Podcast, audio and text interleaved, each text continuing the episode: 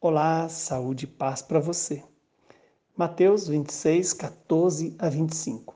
Naquele tempo, um dos doze discípulos, chamado Judas Iscariotes, foi ter com os sumos sacerdotes e disse: Que me dareis se vos entregar Jesus?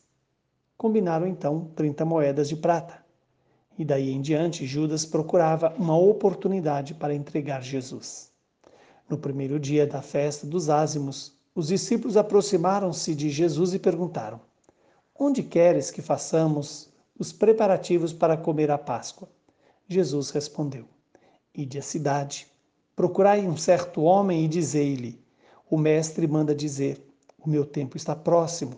Vou celebrar a Páscoa em tua casa, junto com os meus discípulos. Os discípulos fizeram como Jesus mandou e prepararam a Páscoa. Ao cair da tarde, Jesus pôs-se à mesa com os doze discípulos. Enquanto comiam, Jesus disse: Em verdade eu vos digo, um de vós vai me trair. Eles ficaram muito tristes e, um por um, começaram a lhe perguntar: Senhor, será que sou eu? Jesus respondeu: Quem vai me trair é aquele que come o pão comigo no prato. O filho do homem vai morrer conforme diz a Escritura a respeito dele.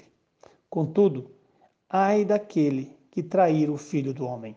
Seria melhor que nunca tivesse nascido. Então Judas, o traidor, perguntou: Mestre, seria eu? Jesus lhe respondeu: Tu o dizes. Palavra da salvação. Glória a vós, Senhor. Que esta palavra perdoe os nossos pecados e se cumpra em nosso favor estamos aproximando dos dias em que se celebrará a Páscoa do Senhor. E hoje, neste Evangelho, o Senhor vem nos trazer uma instrução muito valiosa. O ser discípulo não nos tira a possibilidade de sermos traidores e negadores de Jesus. Por isso, eu e você não podemos nos apegar à condição de sermos discípulos de Jesus. Se a ganância governa o coração do homem, não é a posição em que ele ocupa numa organização religiosa que o protege. Quando Judas combina com os sacerdotes 30 moedas de prata, o valor de um escravo, ali está cumprindo a palavra que Jesus assumiu a condição de escravo. A minha condição de escravo, a sua condição de escravo, subordinado ao pecado. E, no entanto, hoje o Senhor nos dá uma palavra e nos envia a preparar a Páscoa. Por quê?